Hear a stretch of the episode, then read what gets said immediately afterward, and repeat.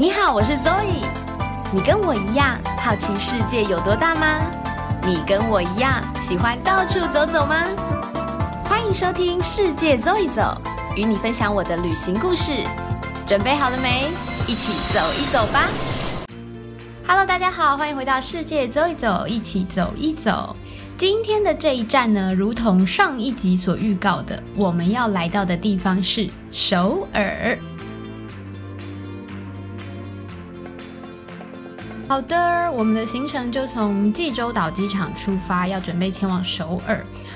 在出发的时候，check in 完，我们拿到了一张很神秘的机票。之所以会说它很神秘呢，是因为它只是一张热感纸，就是那种软软的，然后可能如果碰到高温或者是放比较久，那个字迹就会不见的那种热感纸。而且重点是这种纸。非常非常的轻，你可能随便一吹，它就不知道飞到哪里去了。所以我们那时候很紧张，立刻把它压到护照里面，夹得紧紧的，生怕它飞走，我们就没办法上飞机。我相信大家应该对首尔都非常的熟悉了。首尔是大韩民国，也就是南韩的首都，也算是嗯，除了不只是在亚洲哦，也是世界上的五大都会区之一。但是呢，不知道大家有没有印象？首尔其实以前不叫首尔，它以前叫做汉城。我之所以会对汉城印象这么深刻，是因为我小时候麦当劳不是有推出那个 Hello Kitty 的加价购活动吗？有一波的那个活动，它是让 Kitty 跟她的男朋友 Daniel 穿上一些各国的传统服饰，其中有一组穿上的是韩服，就叫做汉城之恋。所以我就一直对汉城这个名字印象很深刻。一三九四年，朝鲜王朝的开国君主李成桂，他迁都到这里来，把这个城本来叫汉阳的这个城改为汉城。在日本统治朝鲜半岛的时期呢，这里被改成京城。然而，在一九四五年朝鲜半岛脱离日本统治之后，美军把这个地方命名为 sol 就是我们现在熟知的首尔的英文名字，并且把它独立出来，成立成一个特别自由市。可是因为这个名称并没有对应的汉字，所以就一直沿用朝鲜王朝时期的汉城。一九四八年大韩民国，也就是南韩建国的时候，就把这里定都为首都。一直到两千零五年，才在南韩政府用音译的方式证明这个地方的中文名称是我们现在所熟知的首尔了。抵达首尔的第一件事情呢，我记得那时候我们就是要去买他们的交通卡，像台北的悠游卡、高雄的一卡通这样，他们叫做 T Money 卡。这个卡呢，就是可以拿来搭公车啊、小额支付、搭地铁。有一件事情一定要和大家分享，就是在南韩 Google Map。非常不好用。我一开始知道这件事情的时候，觉得很讶异，因为觉得像南韩这样高度发展，然后又是民主国家，怎么会地图不能用呢？其实不是不能用啦，你打开来还是看得到，只是说如果你要放大是非常模糊的，以及如果你要导航，基本上它是不会动的。这个原因是因为南韩政府对于精确地图还有卫星影像，他们把关的比较严格，他们的国安法就有限制说，这个地图资讯不可以储存在境外的私服器。所以 Google Map 就没有办法很完整的揭露他们的街道资讯。韩国人他们都是用一些当地业者开发的地图，可是这些地图都是韩文啊，所以对于外地人来说，其实有一点点困扰。我记得那个时候我们是用有简体中文版的韩朝地图，韩国的韩潮是鸟巢的巢。它基本上就是因为有中文化，所以大概可以看得出来路要怎么走。但是还是有一个问题，因为它是简体中文，有很多翻译跟台湾的翻译是不一样的，再加上输入有一点困扰，所以嗯没有办法像我们去其他国家用 Google Map 那么畅行无阻。但就是如果你先把要去的地方大概标起来，或者是先复制那个韩文的地名，再把它输到地图里面，在路上走的时候再稍微注意一下，其实是还算 OK 啦。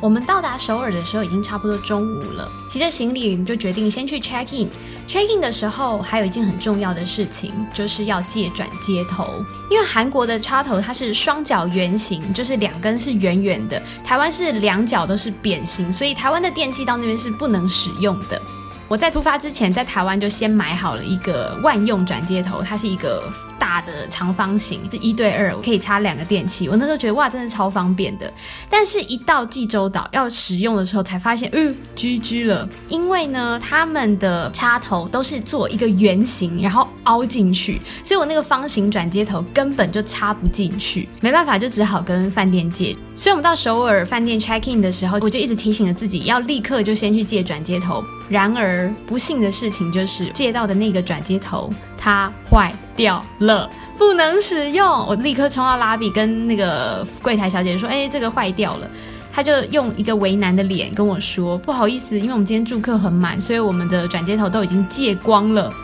的人他就说：“嗯，你们可能要自己去购买这样。”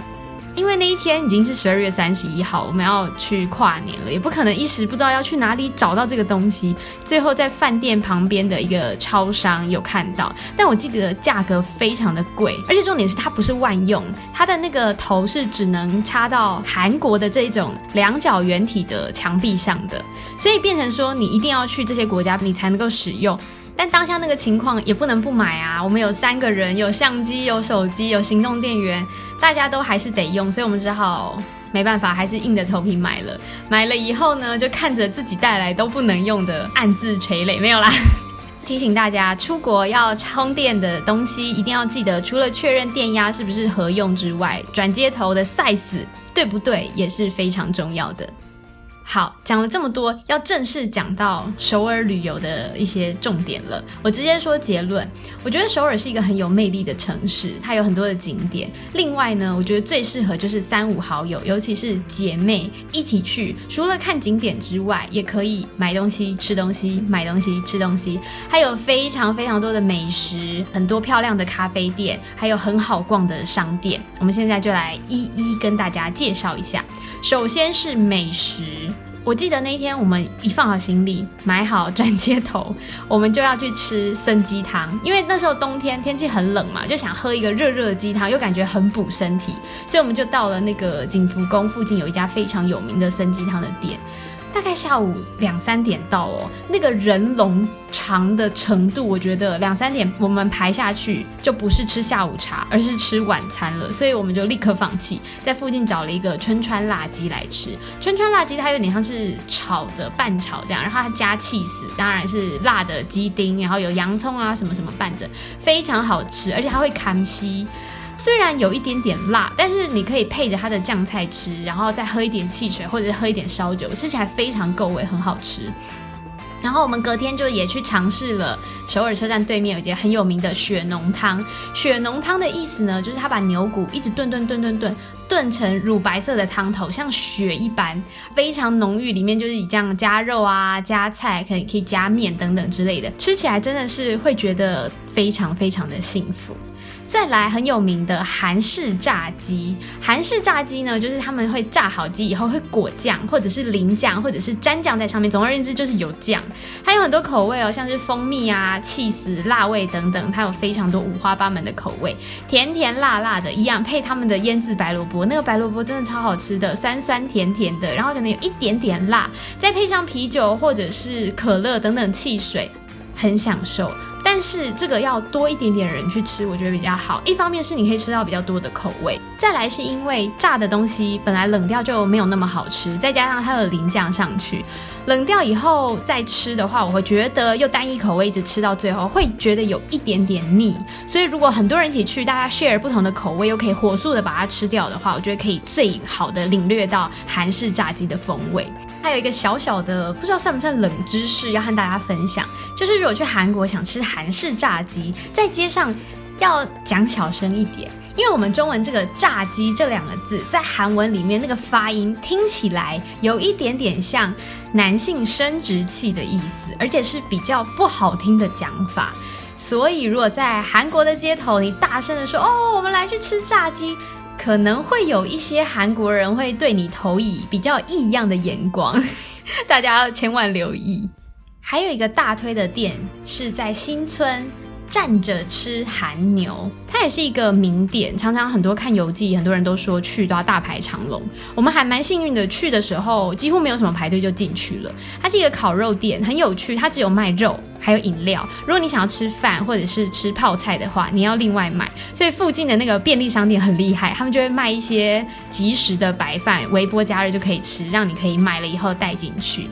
进去里面以后，它很酷，它会先发一个大的塑胶袋给你。这个塑胶袋呢，就是要让你把外套、把包包都赶快先卸下来，装到塑胶袋里面包好。因为它整个店的排烟系统做的蛮不好的，所以如果你不先把这些东西卸下来的话，等一下他们都会沾到很浓重的烤肉味。你就会看到它里面用汽油桶当桌子，然后那个火炉安在上面，大家就是站着吃。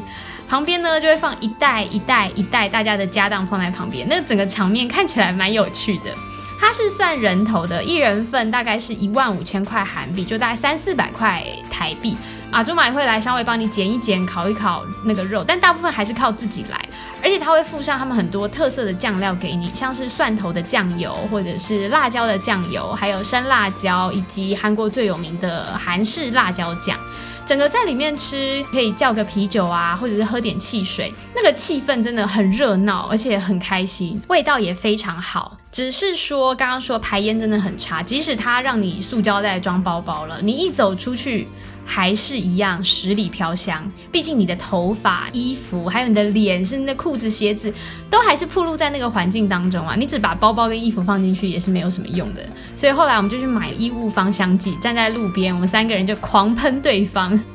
除了这种豪迈吃肉的行程，我们另外也有少女行程。其中一个旅伴他就找到了一家仙气飘飘花朵咖啡厅。它门口就有一株非常大的樱花树，踏到店里你就发现，哇，天哪，这里是干燥花店还是咖啡店呐？头上有一束一束的干燥花不说，它的柜台、座位、窗台，任何地方举目所及，你都可以看到花朵的踪迹，很浪漫。餐点也是一样，除了咖啡上一定会拉花嘛，上来的那个甜点啊、蛋糕啊，一样上面都会有花朵的装饰，而且店里还有提供少女的花环，可以让你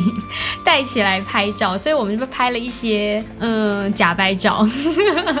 很有趣。所以我刚刚说，我觉得韩国首尔很适合姐妹一起来，就是你可以拜访这种特色咖啡厅，他们真的有很多各式各样的有趣的咖啡厅，吃吃甜点，喝喝饮料，聊聊。天，一起共度这种很惬意的午茶时光。最后一个要介绍的韩国美食就是烤吐司。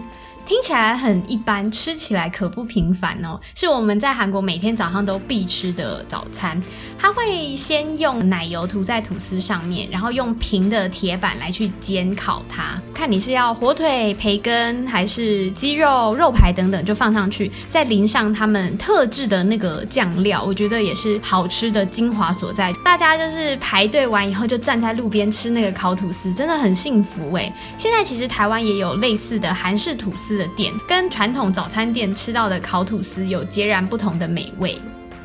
填饱肚子以后，就有力气可以逛街了。我刚刚说第一天我们到首尔嘛，就觉得很冷，所以我们就想说，那就去那个日系的百元商店，先买一个暖暖包，先顶着好了。结果我们本来只是要去买暖暖包，后来就在那个百元商店里面不可自拔。虽然那个百元商店就是日本有，台湾也有，但是韩国有一些特别的不一样的商品，而且他们跟很多世界知名的 IP 做联名，所以我们在里面逛超开心的，连百元商店都可以逛这么开心，更不要说其他的逛街圣地，明洞啊、宏大、梨花女子女子大学等等的。特别想要介绍的是他们的地下街。首尔的地下街看起来和台北地下街长得差不多，不过我觉得好逛程度是略胜台北一筹。大部分是以卖衣服为主，物美价廉的，大概就是不到两万块都就可以买到铺棉的厚的大学 T。对于冬天去的我们来说，真的很划算、很便宜，因为大概就是三四百块左右，你就可以买到一件质量还不错的衣服。你看我从那时候回来，已经大概两三个冬天了嘛。到目前为止，我觉得质料都还算 OK。另外像是首饰啊、耳环、呃项链等等，也都有很多特别的款式，可以挑的蛮过瘾的。一样，就是和姐妹去的话，就逛得很开心。因为我们常常在那个休息区，就会看到一些男性坐在那里，有一点无聊的划手机，可能是为了等家中的女性逛街。所以我觉得女生结伴一起去蛮好的，而且可以互相帮忙看，互相推坑，其实是乐趣十足。另外，绝对不能错过的就是韩系保养品跟美妆品。台湾女生都现在很喜欢韩国的妆容、韩国的画法，所以到了韩国本土，怎么可以不去好好的搜刮一番呢？而且他们都会有那种很划算的组合，所以三五好友一起买的话会比较划算，而很方便。我记得我那时候买了一个很特别的东西，它长得很像巧克力派，就是那种里面有奶油夹心，然后外面是蛋糕，最外面再裹巧克力酱。它看起来就是跟巧克力派一模一样，连包装都是巧克力派的包装，但它其实是盒子转开来是护手霜。我记得我把它送给同事的女儿，我同事就说他回家他女儿不疑有他，就撕开来以为是巧克力派，就要吃下去，发现说嗯怎么这么硬都咬不动啊。他们研究了很久，想说是不是坏掉了，还是发生什么事？怎么可能连咬都咬不下去？超硬的，把袋子捡起来才发现上面写 hand cream 是护手霜。所以你看它以假乱真的程度是到，如果你不仔细看，是根本不可能发现的。我觉得像类似这样的东西真的是非常有趣。逛到了晚上，还有另外一个地方可以接着逛，那就是超市。其实我不管去到哪一个国家，我都非常喜欢去逛超商和逛超市。我觉得是一个可以深入接触当地文化的一个地方。你可以看说，哇，这个国家他们喜欢吃的食物大概是什么口味啊，或者是他们的诶冷冻食品长什么样子，我觉得很好玩。反正我不管去哪个国家，我都可以在超市逛超久的。韩国当然也很不例外喽。那个超市里面就会有各种零食、饼干、饮料、糖果，任何东西，而且他会很大方的给你试吃，就跟台湾的卖场一样。所以在里面真的是快要出不来的感觉耶。其中有一款我超爱的那个能量饮料口味的软糖。台湾之前有进口，可是后来可能就没有再代理了。所以当我在韩国超市看到的时候，我真的是欣喜若狂，不夸张，我一口气就买了十包，而且回来以后还很珍藏哦，每次都很谨慎、很崇敬的慢慢慢慢吃它。所以在超市里面挖宝也是蛮好玩的，而且我跟朋友去嘛，然后我们大家就会互相推坑，就说哎，这个一定要买啊！可是买一买又发现说啊，可是好像放不下，又赶快说哎，我觉得你这个不要买好了，这个放回去好了。就是大家彼此推坑又彼此灭火的这个过程，我觉得是非常有趣，而且也是很难忘、很难忘的回忆。除了物欲跟食欲的满足之外呢？韩国首尔还有两个我很印象深刻的行程要和大家分享。第一个就是跨年，我们是去到首尔非常有名的跨年的景点，叫做普信阁。它其实本身就是一个钟楼，平常的时候也有在敲钟。跨年的那一天会在子夜，也就是跨年的那一瞬间，它会特别敲钟。去到的时候大概是晚上，可能十点十一点吧，人潮已经慢慢有点多了。我们站在比较远的地方，它那里也有架设舞台，也有大荧幕，但是一来是我们听不太到，二来是也看不太到，所以也不知道上面的人到底是不是很红的组合，或者是我们其实不太知道，所以我们在下面就聊天。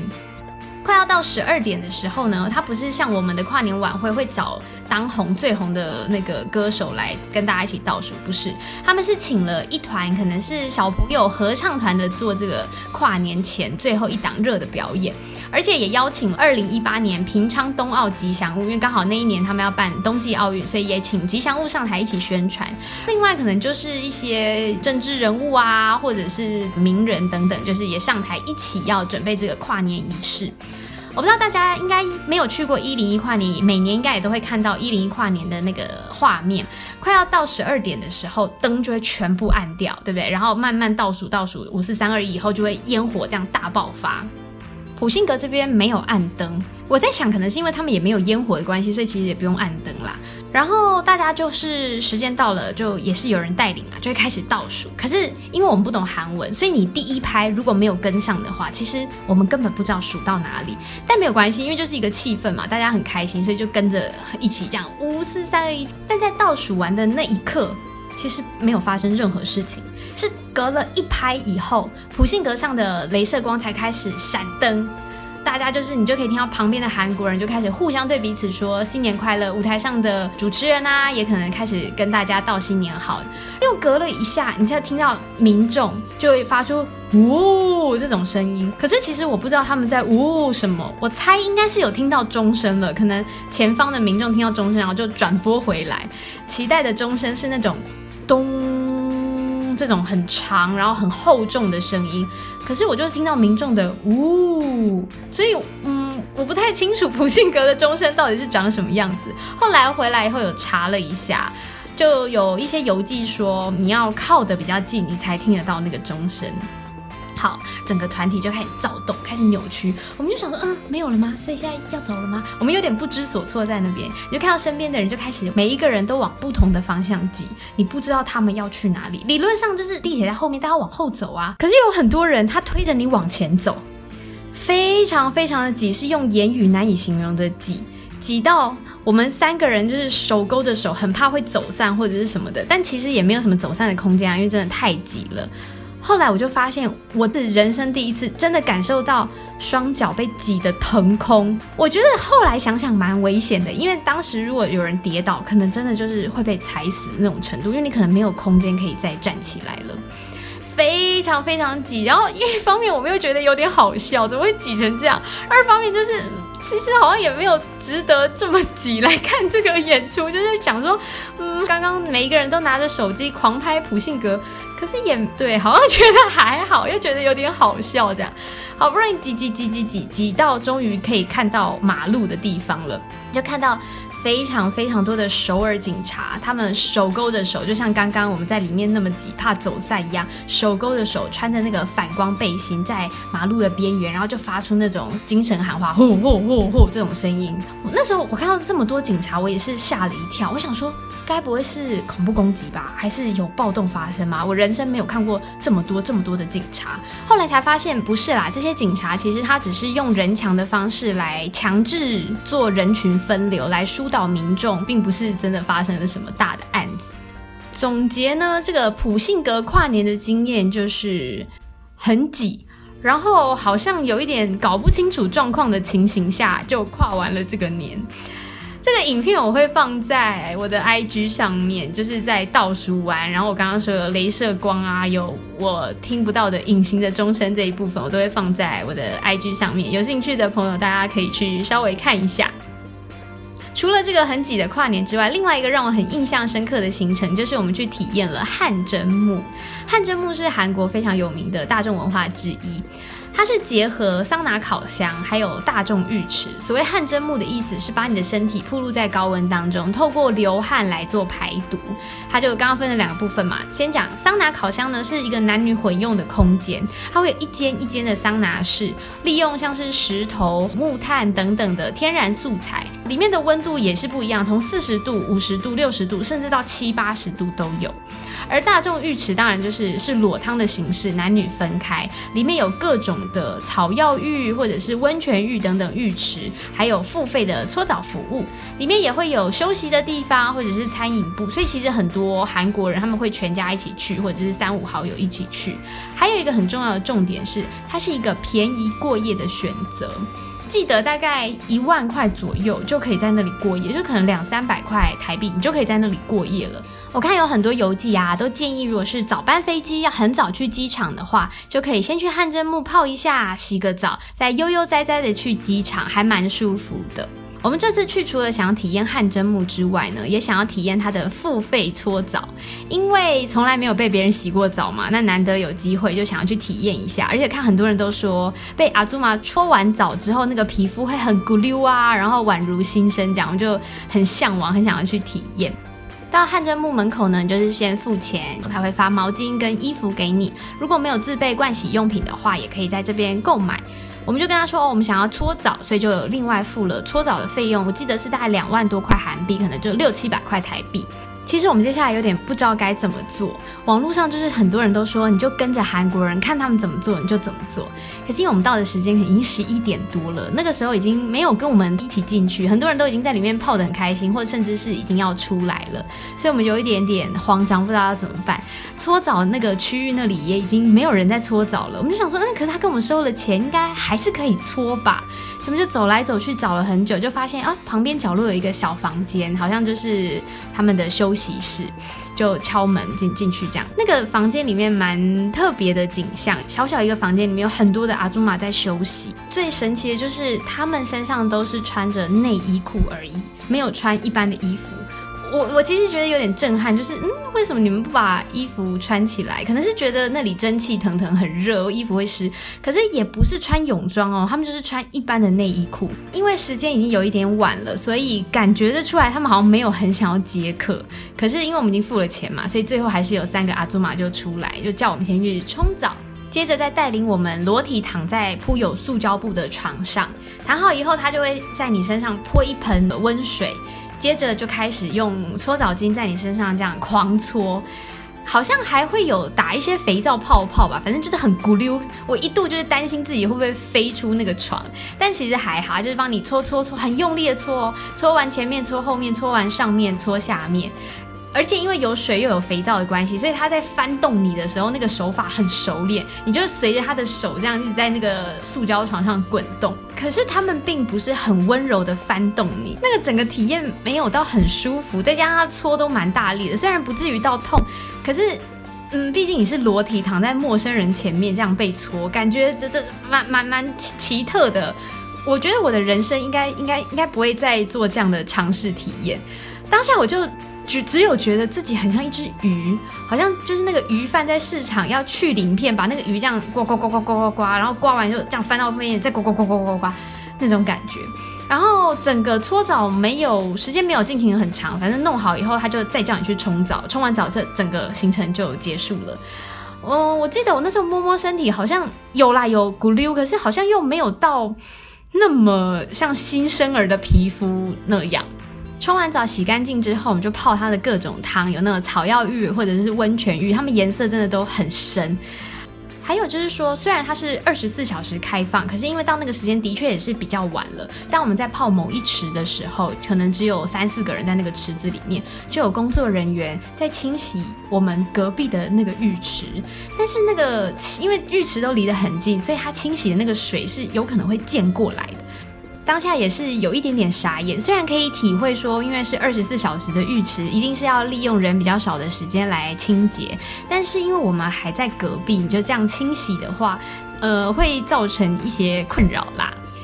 起来以后，因为我们自己有带面膜，所以我们在休息的那个地方就稍微喝一下水，敷个面膜。敷完面膜以后，就换上他给你的衣服，有点像是国高中的时期的那种运动服。到桑拿烤箱区，那边是木质的装潢，木头地板，有一些木质的梁柱。一开始进去有一个木质的广场，很多人都已经在那边睡睡觉休息了。再往后走呢，会有一间一间刚刚提到的桑拿烤箱。造景蛮有趣的，还有一些石屋，然后有一些假山假树，蛮古风的。我们就一间一间这样慢慢探险，每一间桑拿烤箱前面都会标示那一间的温度，可能也有写它是什么素材，但因为我们看不懂，就一间一间这样探险。